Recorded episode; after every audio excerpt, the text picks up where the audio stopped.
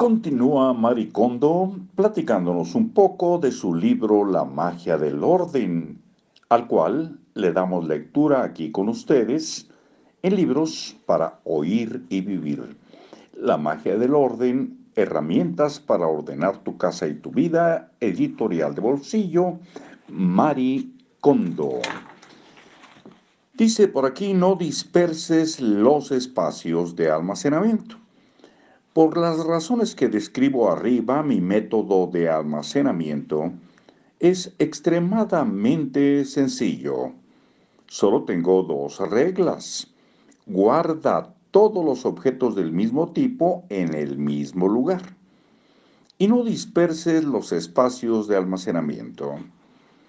Solo hay dos maneras de clasificar las pertenencias, por tipo de objeto y por persona.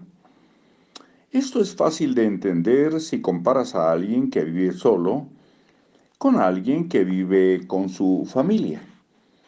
Si vives solo o tienes una habitación para ti solo, el almacenamiento es muy sencillo. Asigna un lugar para guardar cada tipo de objeto. Puedes mantener un mínimo de categorías si sigues las que usaste para seleccionarlas. Empieza con la ropa y sigue con los libros, documentos y comono.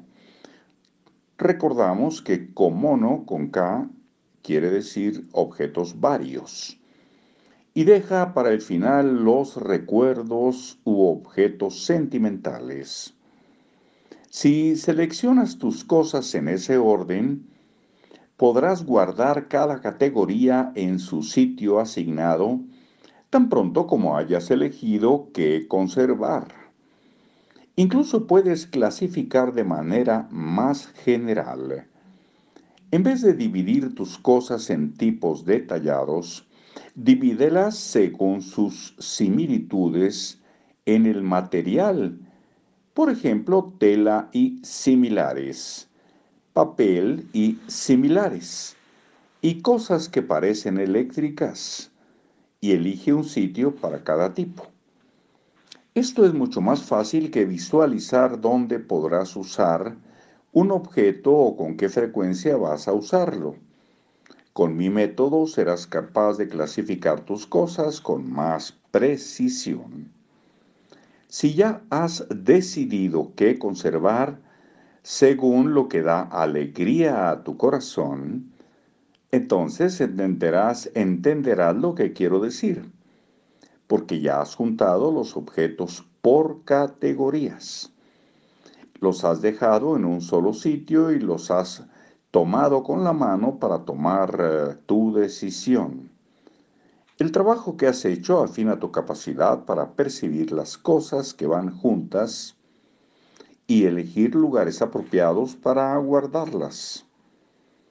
Si vives con tu familia, entonces primero define claramente espacios de almacenamiento separados para cada miembro de la familia. Esto es esencial. Por ejemplo, puedes asignar esquinas separadas para ti, tu pareja y tus hijos y guardar todo lo que pertenezca a cada persona en su esquina. Es todo lo que debes hacer. Y aquí en Debes hacer lo dejamos por hoy. Nos escuchamos muy pronto.